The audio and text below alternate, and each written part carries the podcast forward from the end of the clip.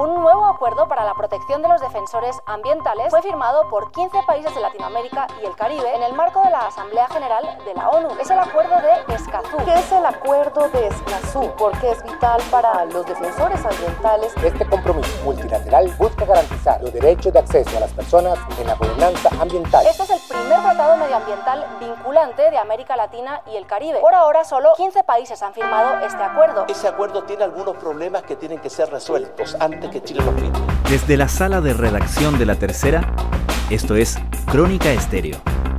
Cada historia tiene un sonido. Soy Francisco Aravena. Bienvenidos.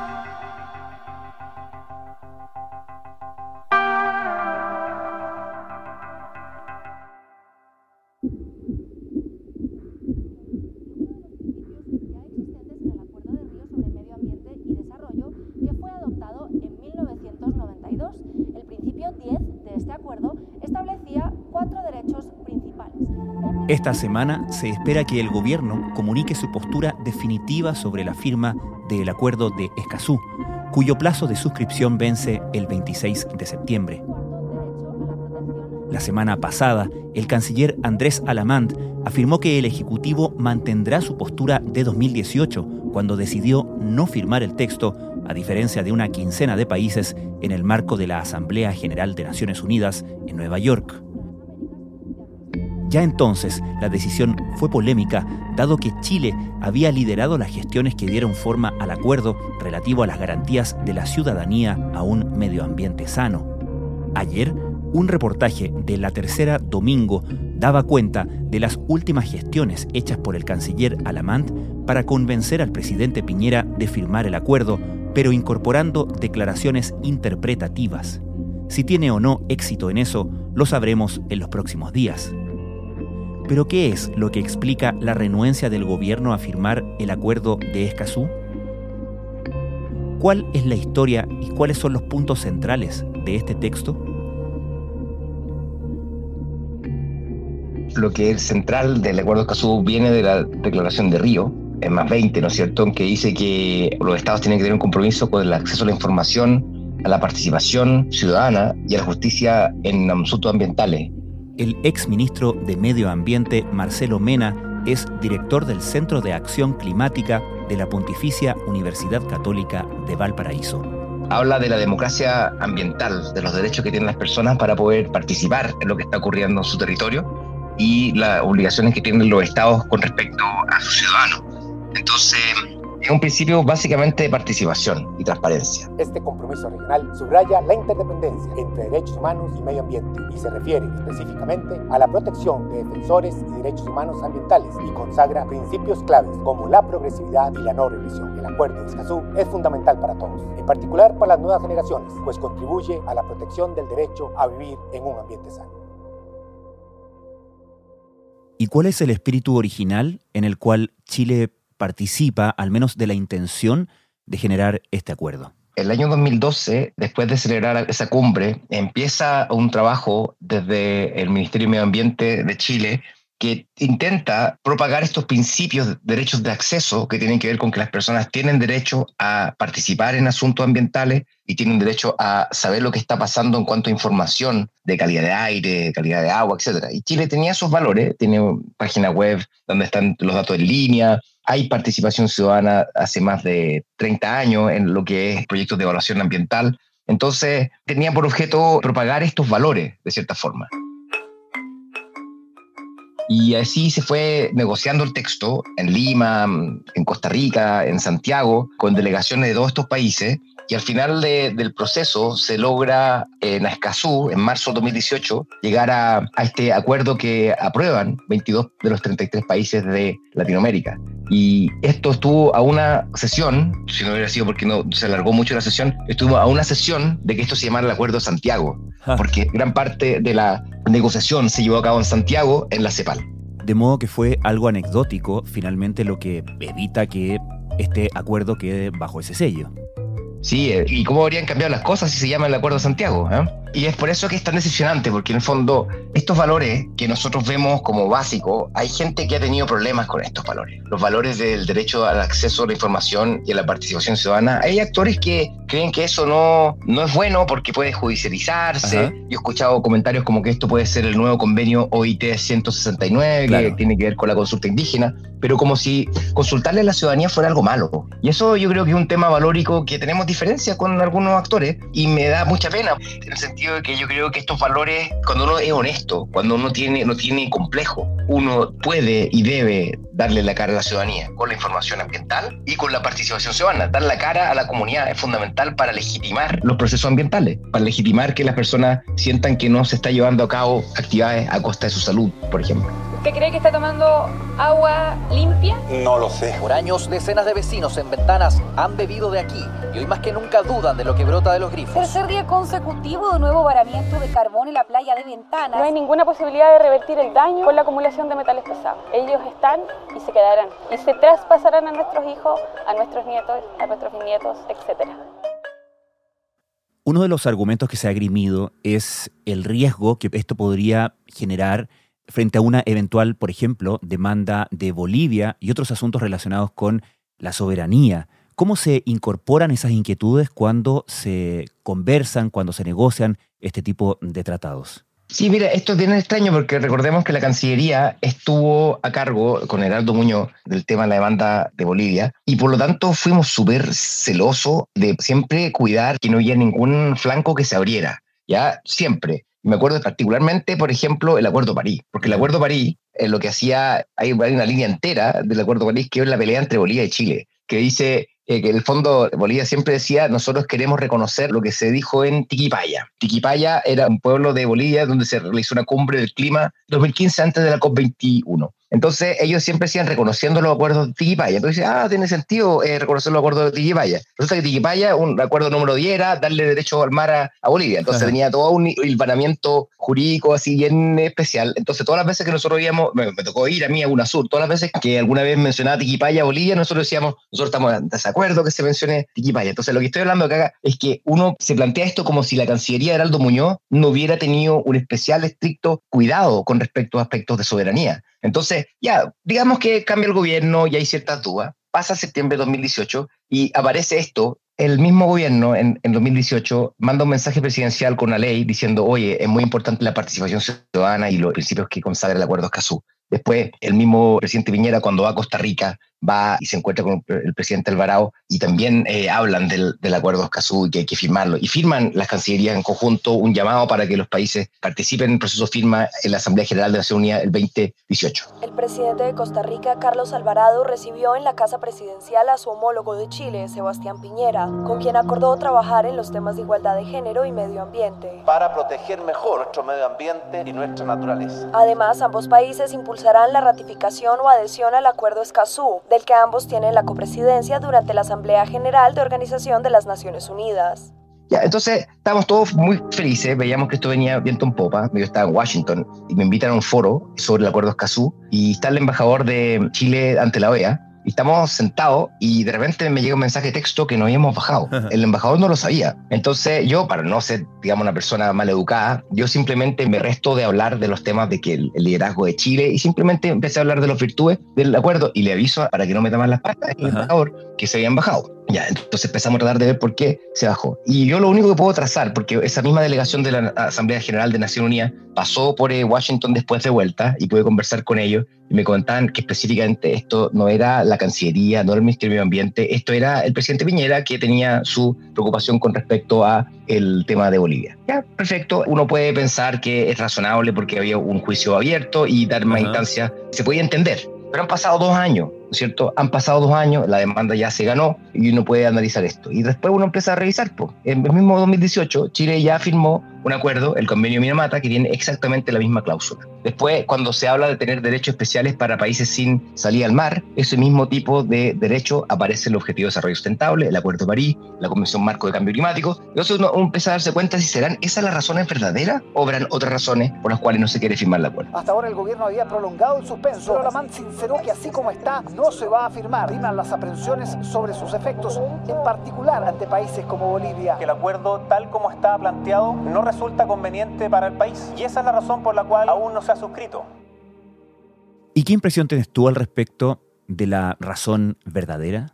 Yo creo que a esta altura, una vez que apareció este acuerdo, yo creo que el sector empresarial le empezó a presionar al presidente Piñera porque esto podía ser darle más instancias de judicialización que estos derechos que supuestamente estaban consagrados ya en Chile en realidad no están cumpliéndose completamente y requeriría una mayor cantidad de legislación para esto. Y esto se transparenta en una columna reciente del subsecretario Felipe Resco en que habla que esto podría generar una gran cantidad de nuevos derechos, por ejemplo, para el INDH, porque para algunos actores el hecho de que el INDH tenga algún poder para poder velar por la protección de los derechos humanos es algo negativo. Entonces, y esto podría judicializar, dar más instancias para que las mismas comunidades demandaran al Estado de Chile. Y eso me parece incorrecto, porque si es que fuera eso el argumento, entonces, ¿por qué lo está en proceso de ratificación México? ¿O por qué ya lo ratificó Ecuador o, Bolivia o Panamá? Hoy día realmente estamos en la lista corta de los países que no han firmado. Y lo que solamente quería decir es que esto es peor que cuando Trump se bajó el Acuerdo de París, porque a diferencia del Acuerdo de París, en el cual Estados Unidos era un partícipe, Acá nosotros éramos un artífice. El presidente Piñera no suscribió. Todos sabemos que Chile no ha firmado el acuerdo de Escazú. Éramos los que estábamos llevando a cabo esto y esto hace más impresentable. Y más encima con argumentos que no están fundados en lo que son la Cancillería, sino que más bien desde el punto de vista personal del presidente. Entonces acá tenemos algo en común entre Piñera y Trump, que los dos creen que son más inteligentes que la Cancillería entera y que tienen opiniones que ellos ven que nadie más ve. Y resulta que ningún otro país ha visto estos mismos problemas y están ratificando el acuerdo. ¿Y qué hay en el acuerdo de Escazú que ya no exista en la legislación medioambiental chilena? Tiene que ver con algo que, que, un fenómeno que se da en Latinoamérica, que yo creo que tiene que ver con que hay una gran cantidad de defensores ambientales que han muerto, han sido perseguidos, han sido asesinados en Latinoamérica. Berta Cáceres, Chico Méndez. Entonces, este acuerdo también era por esos defensores ambientales y tenía que realizarse legislación para proteger a estos defensores ambientales. América Latina es la región más mortífera del mundo para los defensores de la tierra. Durante el 2019, al menos 212 activistas ambientales fueron asesinados. Más de dos tercios de los homicidios, 148, ocurrieron en Latinoamérica. Entonces eso se podría pensar como alguna especie de defensoría ambiental, algún tipo de ombudsman ambiental que tuviera por objeto, como la Defensoría de la Niñez, el derecho de poder proteger a las personas. Y eso uno podría ver, pero perfectamente se puede realizar. No creo que sea un problema proteger a personas que son perseguidas. Eso es el deber del Estado en general. Y también tenemos ejemplos locales de gente amenazada por su activismo medioambiental. Está el caso de Gabriela Simonetti Gres en Isla Riesco, ¿no?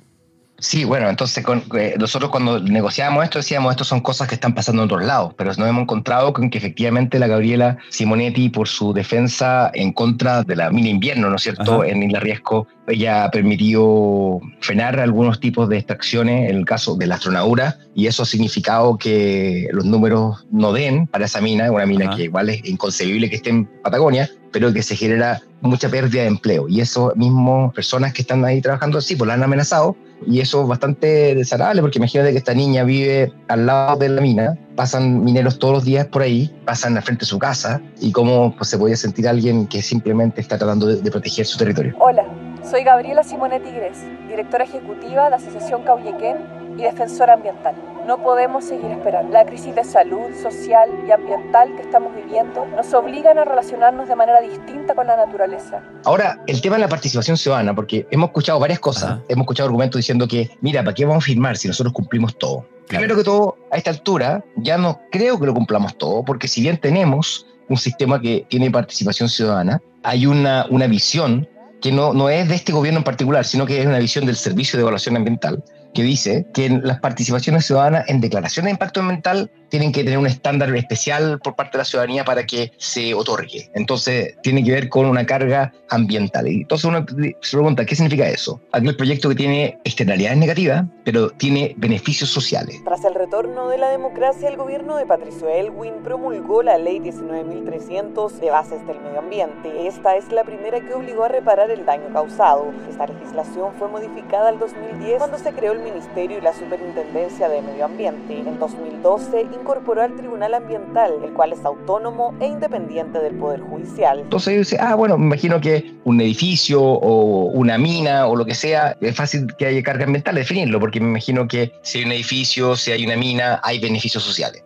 Resulta que lo que dice el CEA dice, no, pues, tiene externalidades negativas, pero no tiene beneficios sociales y por tanto no constituye una carga ambiental. Y por lo tanto no hay participación ciudadana, lo que es un absurdo. Al ser ese absurdo, algo que la Corte ven como absurdo, cuando no se da participación ciudadana, ¿qué hace la comunidad? Va directo a los tribunales y los tribunales dicen, usted tiene que hacer participación ciudadana. Y esto pasa una y otra vez. O sea, es que es ridículo. Porque yo me acuerdo que para mí en invierno tuve esa pelea con el CEA localmente. Yo era subsecretario y estaba de verano. Y yo fui como ministro surrogante a conversar con el CEA porque la comunidad de Isla Riesgo estaba pidiendo una participación ciudadana y ellos, ellos lo están denegando. Los ambientalistas critican el daño que el carbón de Isla Riesgo hará a las comunidades ya saturadas de contaminación. Este carbón es mucho más dañino en su uso que el carbón normal. La denegaron y se moró un año la Corte Suprema en decirle vuelta a foja cero, la aprobación fue ilegal y hay que hacer participación. Entonces, a lo que voy yo con esto es que, más allá de acuerdos CASU o no acuerdos CASU, acá tenemos que tener un estándar de participación ciudadana mejor.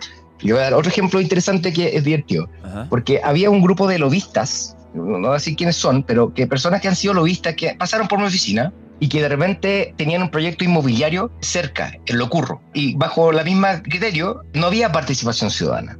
Yo ahí hice el vínculo para que tuviera con los, mejores abogados que yo conozco en estos temas, que son la Valentina Durán y la María Uriarte. Y resulta que, bueno, ganaron el juicio, va a haber participación ciudadana, pero ellos vieron lo que significaba estar al otro lado de ese problema, ¿no es cierto? Para el titular es muy razonable no tener que darle explicaciones a nadie lo que está pasando, pero cuando uno está en el territorio y cuando ves que está pasando algo cerca de tu casa, te preocupas y piensas que tienes que tener el derecho de poder saber lo que está pasando. Entonces, ¿a quién no le ha pasado? Que tú estás andando por la calle y de repente ves que hay una construcción nueva y no sabes qué es. Ahora mismo estoy viendo que hay un hoyo al lado del río Mapocho que me imagino que será algún tipo de paso bajo nivel, pero no tengo idea porque no hay ningún cartel que te dice dónde está y tampoco sé si se aprobó, cómo se aprobó, si hubo participación Entonces, convengamos que podemos mejorar esos aspectos todavía. En nuestra constitución no se encuentra hoy en día el derecho a la participación ciudadana, pero sí se encuentra el derecho a vivir en un medio ambiente libre de contaminación. Como ha dicho la Corte Interamericana de Derechos Humanos, ese derecho incorpora la idea de participación en materia ambiental. Y por lo tanto, incorpora la idea de que las personas debemos ser capaces de incidir en las decisiones que toma la autoridad sobre el medio ambiente.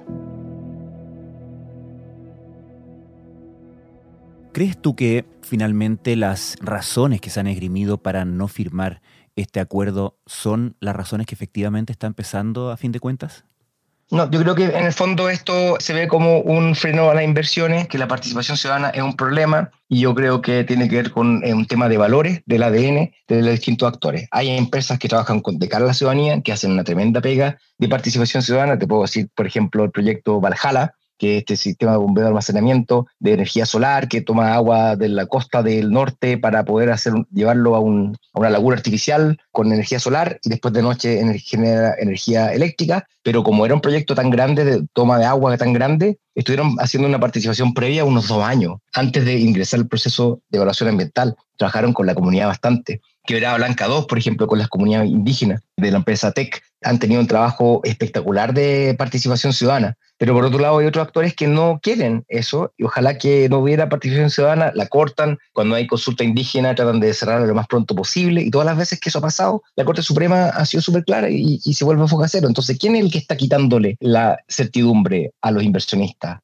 Si es que es el SEA con la Corte Suprema o los derechos de las personas. Yo creo que al final lo que ocurre es que la gente tiene que entender que sin una transparencia con la ciudadanía, esto simplemente no va a poder funcionar. Y eso es una parte de del Chile del siglo XXI donde las personas tienen derecho a poder eh, exigir y ver qué es lo que va a pasar en su territorio. En todo Chile la historia se repite. Ciudadanos presentan observaciones que luego no se consideran en la evaluación ambiental. Mientras más distante, más aislada, más pobre, la comunidad es mucho más vulnerable de ser cooptada por, por, por la empresa o, o que la empresa genere acciones que a la comunidad, entre comillas, la benefician y por lo tanto eso sea una moneda de cambio para aceptar proyectos. ¿Y cuáles crees tú que son los riesgos para un Estado como el chileno de no firmar este acuerdo en el cual ha estado trabajando en sus negociaciones y todas las tratativas, ¿no? ¿Qué pasa en términos de negociaciones internacionales en el ámbito medioambiental?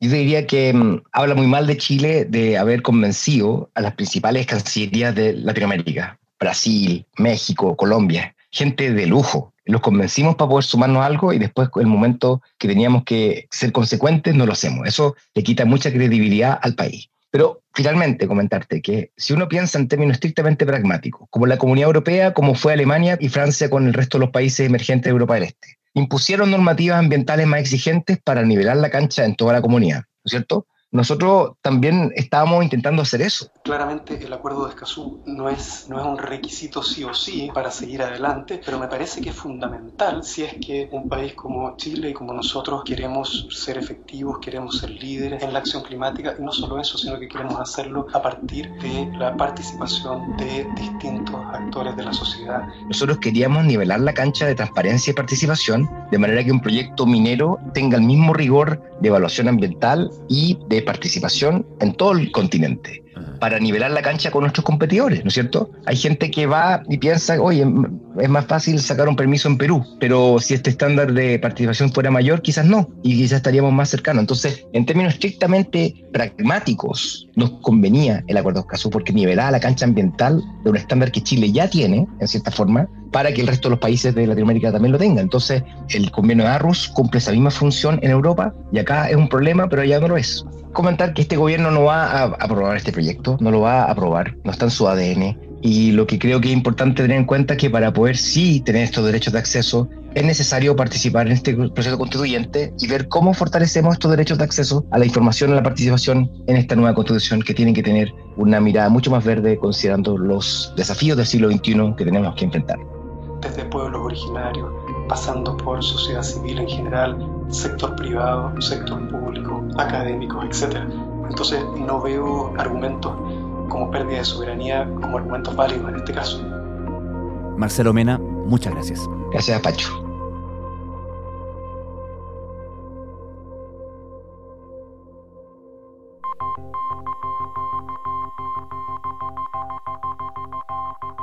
Crónica Estéreo es un podcast de La Tercera. La producción es de Rodrigo Álvarez y Melisa Morales. Y la edición de quien les habla, Francisco Aravena. La postproducción de audio es de Michel Poblete. Nuestro tema principal es Hawaiian Silky de Sola Rosa, gentileza de Way Up Records. Nos encontramos pronto en una nueva edición de Crónica Estéreo.